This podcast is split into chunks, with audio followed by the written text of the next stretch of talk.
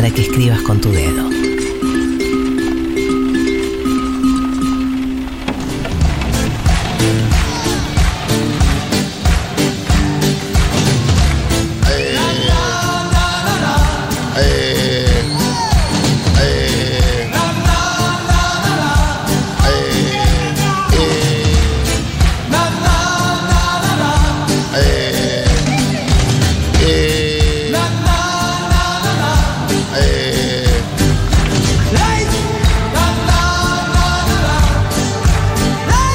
Señorito.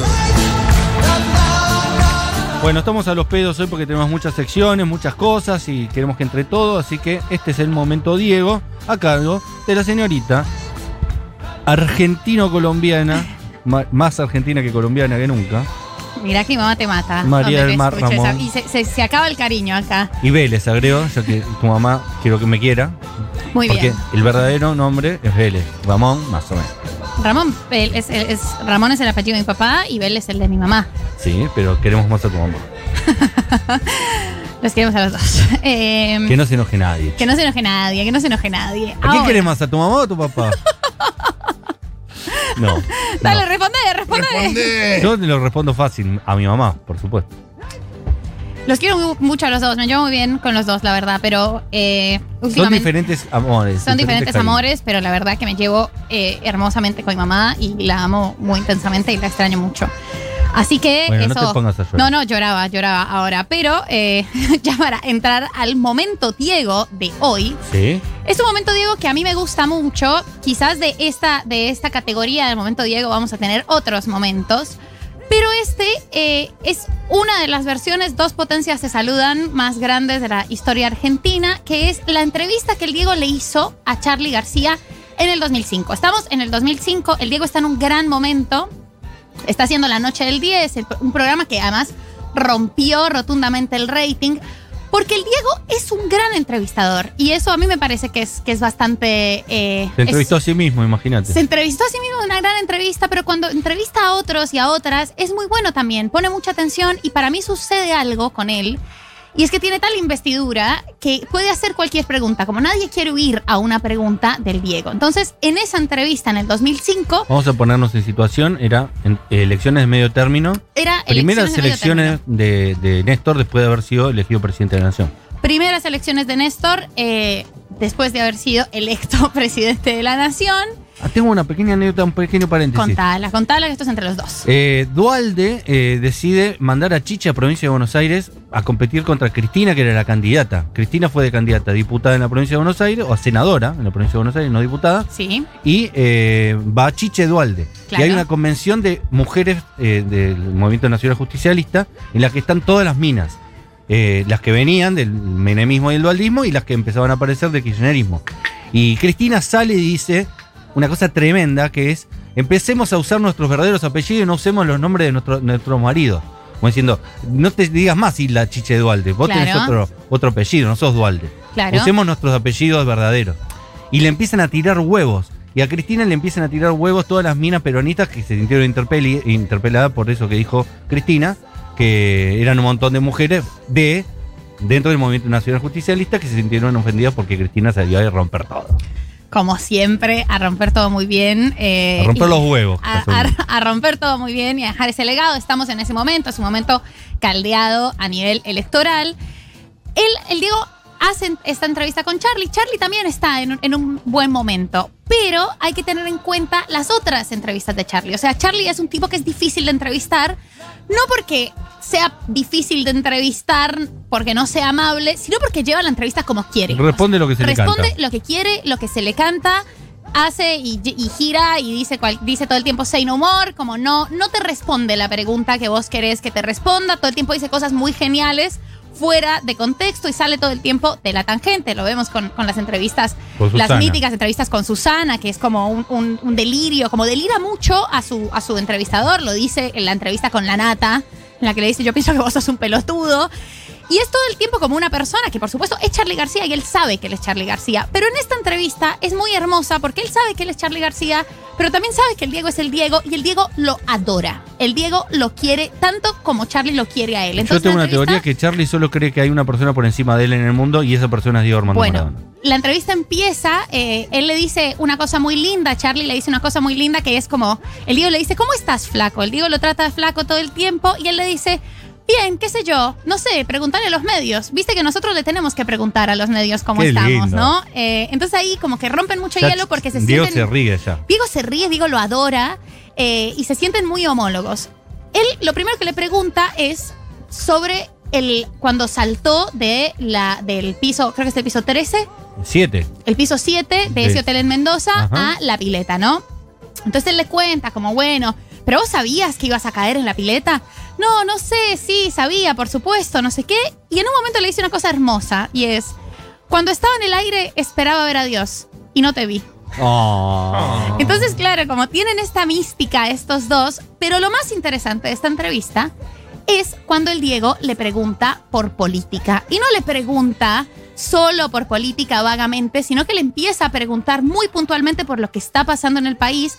Y en el momento en el que Charlie se le va a ir por la tangente, el Diego le repregunta y Charlie adopta una postura que yo, al menos en las entrevistas que vi de Charlie, es muy escasa y es una postura de seriedad. Como bien, no te- lo está delirando, ¿Querés que te conteste de verdad? Te voy a contestar te de voy a contestar de verdad, como él le dice, bueno, pero, pero decime, flaco, decime. Y el chabón de repente se sienta de otra manera, lo mira con las manitas sobre la mesa y le empieza a hablar sin delirarlo y le dice estas, este fragmento. A ver. ¿Está conforme con este gobierno o no? ¿Con este que, de- Con- que está ahora? Con este que está ahora. Eh, y mira, para hacerlo así a lo bruto, te digo, hoy leí en el diario, hace 30 años que, que- que hice con Dito Dios y Generis, Sí.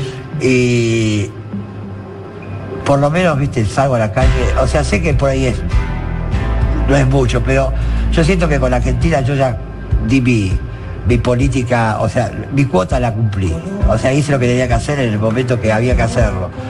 Sobre política no tiene usted, no sé si este es mejor que el otro, qué sé yo. Me parece bien, pero no. O sea, ya te digo, eh, cuando hubo que poner la cara y hubo que mandar fruta, mandé fruta. Ahora, No, no, no te da de. no, no, porque para mí la política ya es un refugio de, de- de- de- profesionales, ¿viste? Vos ves un lugar que es peronista, además tenemos pocas opciones. Sí, es verdad. O sea, y pero, y pero para la juventud argentina, ¿qué, qué, qué, qué hay? Esto- no no pero Eh, y yo creo que... ¿cómo, lo- cómo, cómo ves la, la juventud? Yo la juventud la veo muy bien. O sea, creo que una cosa que tenemos los de mi generación, por ahí un poco la tuya también, es que dependimos siempre demasiado porque nos acostumbraron a depender demasiado del gobierno y todos le echamos la culpa al gobierno de todo. Bueno, antes tenía la culpa de cosas espantosas, ¿no? Pero ahora es como que me parece que, igual que la gente deposita fe en nosotros, deposita fe en gente que no... Que después no les cumple. Claro, porque nosotros no, no- no- no- no convencimos a la gente que nos haga ídolos. Claro. Sino a la gente le gustamos nosotros y bueno, pero, Pero no- nosotros, nosotros entramos a través de, a través de, de tu música y yo a través de mi fútbol. O sea, a nosotros, a nosotros la gente nos eligió por amor, no nos, no nos eligió a través de una urna. Por, eh, por- por eso te digo. Es totalmente distinto, cuidado. por, por eso te digo, para el escenario hay que tener algo. Claro, pero ¿sabés lo que pasa? Que hoy al escenario, flaco, por eso te preguntaba y me Sube interesaba tu... playback. Claro, al escenario hoy suben ciertos candidatos Sí. que ya a la Argentina le hicieron mal. Que ya, lo- que ya robaron en la Argentina. Entonces, este es el tema. Por eso, Y bueno, no, no fue un candidato. nosotros no. le metimos la mano en el bolso a, a la gente, flaco. Le metimos cariño. Sí, y no nos metieron nada. No, gracias a Dios no. Gracias a Dios no. No, no, no. No, sí. eh, por eso digo, qué sé yo, este. El verdadero po- poder lo tenemos nosotros. Si eso es lo que, lo que te rodea a vos, por ejemplo, cualquiera quiere estar al lado tuyo. El problema es que mucha gente que está al lado tuyo se debe creer dueña de tu patio. Claro. Y en la política pasa lo mismo. Esa gente se cree dueña del país por solamente por, por una elección y qué sé Claro, yo. pero vos, vos aprovecharías tu, tu popularidad Sí. para ser político. No, pero le pediría un millón de dólares al gobierno para que quedarme en la Argentina y no tener que irme a Cuba como vos.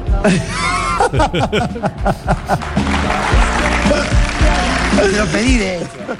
Ve que ese- ve que ese- Bueno, es un momento entre Diego y Charlie en la noche del 10, mítico programa de Canal 13, que salió dos ediciones, creo, tres ediciones creo que fueron. A mí me parece muy espectacular eh, porque cuando Charlie se le empieza a ir y le dice say no more, el Diego lo trae de vuelta y le dice, no, no, pero decime, la juventud, ¿vos qué opinás? Eh, y le logró sacar una declaración que es bastante contundente, además en un momento político y en un momento eh, electoral que, que siempre me, me- va a parecer increíble la manera en la que Charlie además lo mira, como le responde lo que él le dice. Y lo tratan, ellos son iguales, ¿no? Lo tratan, Charlie le habla también como a un par, no lo está, no, no, no lo está delirando en ningún momento. Y para cerrar este, este breve momento Diego, el momento político de Charlie García ante eh, Diego Armando Maradona, que además era un tipo muy interesado por la política partidaria, quería recordar la carta que le escribió Charlie García eh, al- eh, cuando murió Maradona, que escribió y publicó. Nunca me voy a olvidar de nuestras charlas.